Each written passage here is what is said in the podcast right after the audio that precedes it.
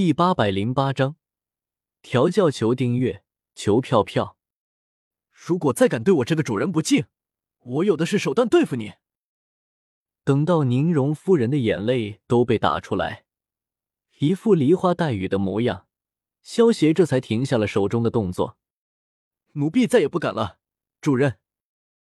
宁荣眼中闪过一丝隐晦的杀意，咬牙切齿的说道。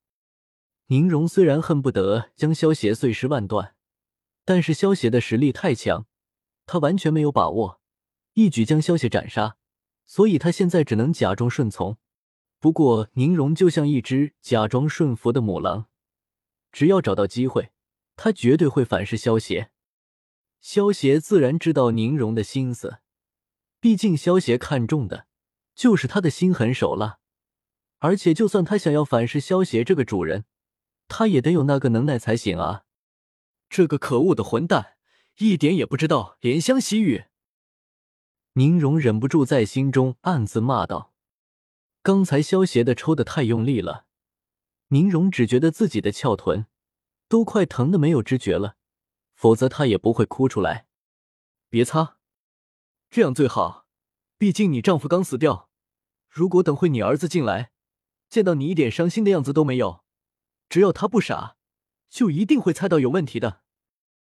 萧协见到宁荣准备擦掉脸上的泪痕，连忙伸手拦住了他。宁荣原本被萧协阻拦，还以为萧协有什么特殊的癖好，不过听到萧协的话，顿时反应了过来。如今完颜藏刚死，完颜正作为他的儿子，肯定会来宁荣这里询问究竟。如果见到宁荣一点伤心的样子都没有，是个人都会觉得奇怪。原来他是故意把我打哭的。不过这个混蛋，难道就不能明说吗？宁荣听完萧邪的话，也明白了萧邪的真正用意了。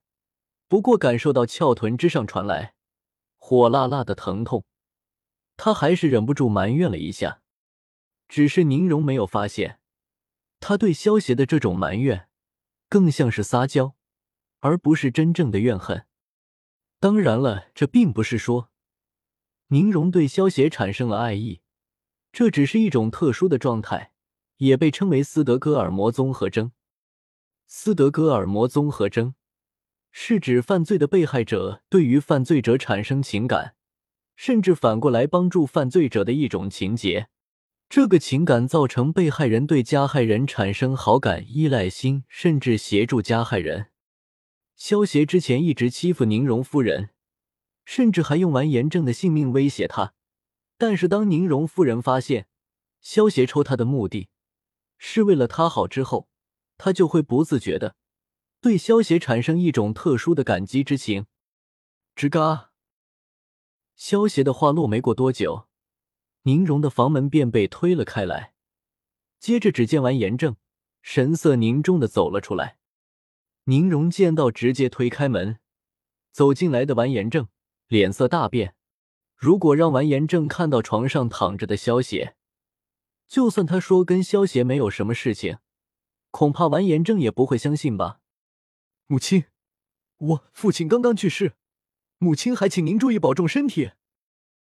完颜正走进来，原本心中是有些疑惑，想要问的，不过看到宁荣双眼通红，刚刚痛哭过的模样，原本准备问的话，瞬间说不出口了，反而对宁荣夫人安慰道：“宁荣原本还正愁怎么解释萧邪的存在呢，结果见到完颜正，好像完全没有注意到萧邪的存在，用余光扫了一下床上。”发现萧邪不知道什么时候已经消失不见了。阿正，你爹死了，娘现在就只剩下你，你一定要听娘的话，知道吗？宁荣见到萧邪消失不见，暗自松了一口气，抬起手擦去眼角的泪水，拉着完颜正的手中，做出了一副慈母的模样。娘，你放心，爹死了，我一定会保护好您。还有玉龙宝的，完颜正一脸郑重的说道。完颜正在宁荣的房间之中，安慰了宁荣好一阵。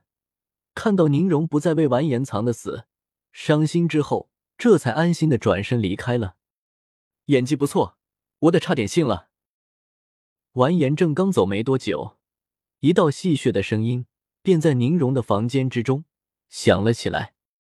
宁荣听到萧邪的声音，瞳孔突然一缩，见到萧邪不知道什么时候又无声无息的出现在自己的床上，心中忍不住一紧，有些疑惑的问道：“你刚才怎么离开的？”“离开？我可没有离开，我一直都在哦，就好像是这样。”萧邪话落，使出变身术，在宁荣震惊的目光之中。变成了一个枕头。萧邪见到宁荣一副不敢相信的模样，走到他的面前，凑到他的耳边说道：“不仅能够变成枕头，而且还能变成一把梳子、一面镜子或者一个木桶。所以，如果你敢背叛我的话，以后在吃饭的时候都得仔细检查一下筷子，否则那可能也是我变的哦。”你，你到底是人还是鬼？宁荣听到这恶魔一般的低语，只觉得心中一阵发毛。我不是跟你说过了吗？我是你的主人啊！你好像很冷，浑身抖得这么厉害。萧邪双手搭在宁荣的肩膀上，感受着他站立的身体，嘴角扬起一抹恶魔般的微笑。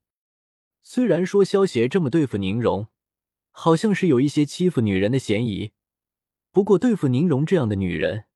如果不一次性将她驯服，以后就会惹出不少的麻烦。奴婢绝对不会背叛你的，主人。宁荣低着琴手，不敢直视着萧邪的眼睛，有些服软的说道。萧邪自然也知道，光是靠威慑是不可能收服宁荣的。不过，萧邪的目的还是为了在宁荣的心中制造出自己强大的形象。如此一来。就算是宁荣想要背叛萧邪，也得先要算算有没有那个实力去背叛萧邪，因为他承受不了失败之后萧邪对他的报复。萧邪捏了捏宁荣的翘臀，见到他完全不敢反抗，一副逆来顺受的模样，眼中闪过一丝满意之色。看来自己的调教已经初见成效了，很好，这样才乖嘛？这颗大还丹能够增加二十年年的精纯内力，就算是赏给你的了，我的乖女仆。萧邪右手一翻，取出一颗大还丹，塞到了他的手中。多谢主人赏赐。宁荣看着手中的大还丹，心中一喜。宁荣被萧邪欺负习惯了，所以一旦萧邪对他好，他就会觉得很惊喜，产生一种别样的感情。